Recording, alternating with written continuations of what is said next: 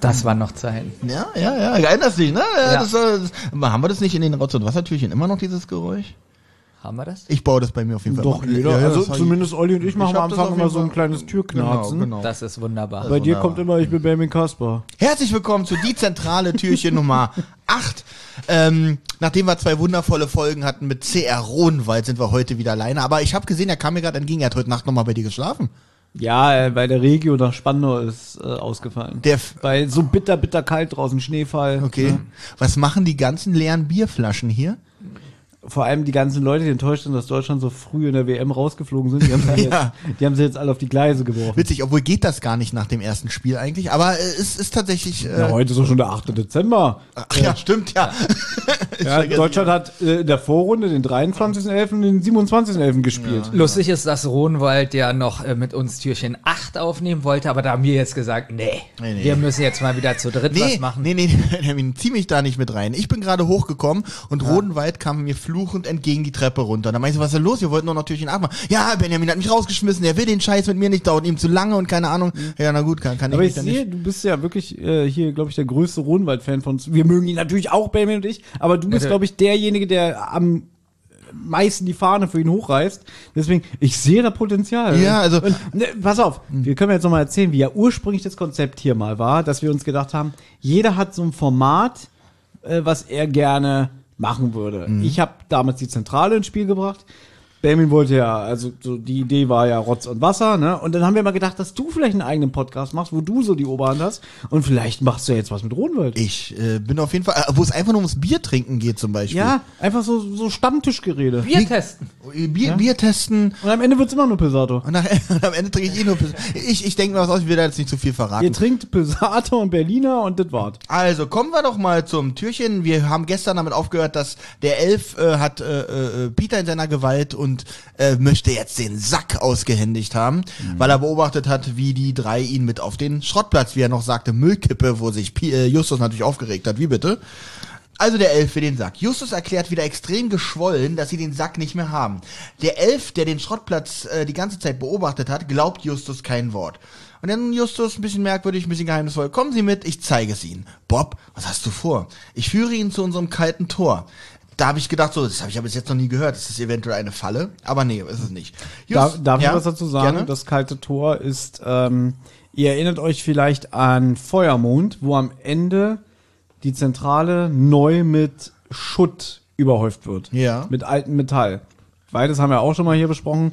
Es gab ja, also ganz, ganz früh in alten Folgen war die Zentrale ja immer mit Sch Schrott überhäuft.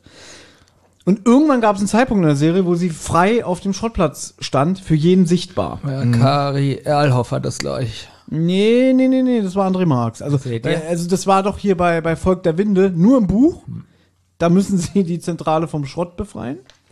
Und dann war das einfach so und das hat André Marx immer gestört, dass er meinte, ich will, dass die Zentrale wieder unter Schrott begraben wird. Und da hat er halt Feuermond für genutzt und war ja natürlich dann auch abgesprochen mit den ganzen anderen AutorInnen, äh, dass er sagt, passt mal auf, ab der und der Folge ist die Zentrale wieder unter Schutt, dass ihr darauf achtet.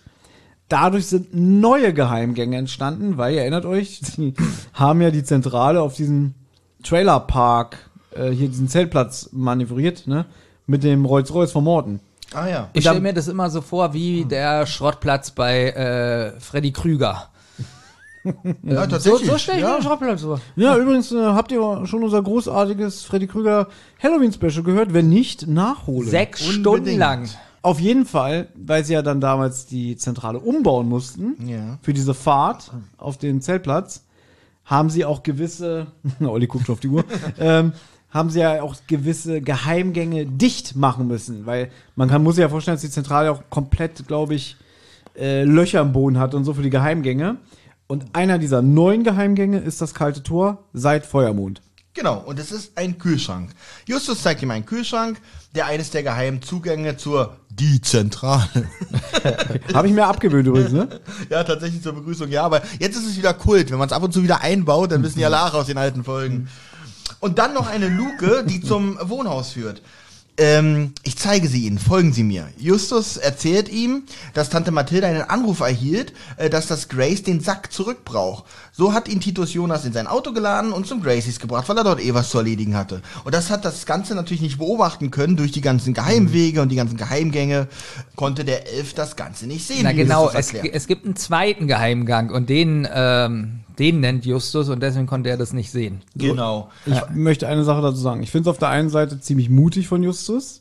Also es ist ja nur ein Ablenkungsmanöver. Und er täuscht Ja. ja, den Typen damit. Dass er alle sein, dass er die Geheimgänge verrät. Und das finde ich wiederum Fand krass. ich auch dass er- untypisch. Weil, weil, weil der Typ sagt ja jetzt auch am Ende irgendwie, pass mal auf, ich weiß, wo ich euch finde. Und Jetzt weiß er auch, wo er sie wirklich findet, wenn sie nicht zu finden sind. genau, wehe, ihr kommt mir nochmal in die Quere. Und da finde ich es dann irgendwie schon wieder krass, dass er ihm wirklich so die Geheimgänge zeigt. Was hattet ihr überhaupt mit dem Sack zu schaffen, will der Elf jetzt wissen. Justus erklärt, dass sie Detektive sind und sie untersucht haben, was den diebischen Elfen so an dem Sack interessiert hat.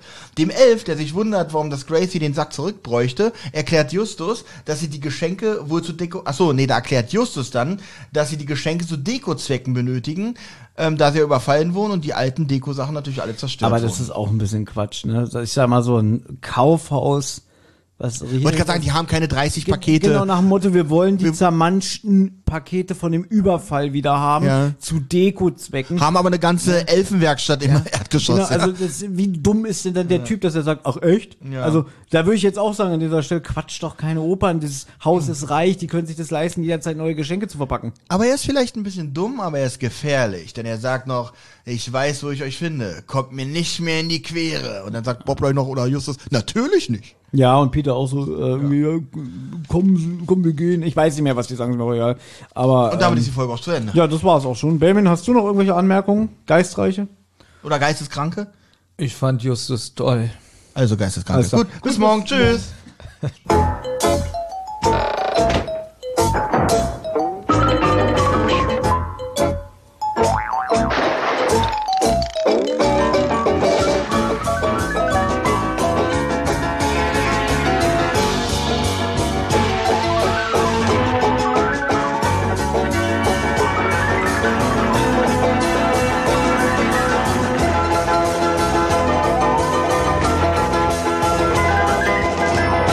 Eine Rotz- und Wasserproduktion.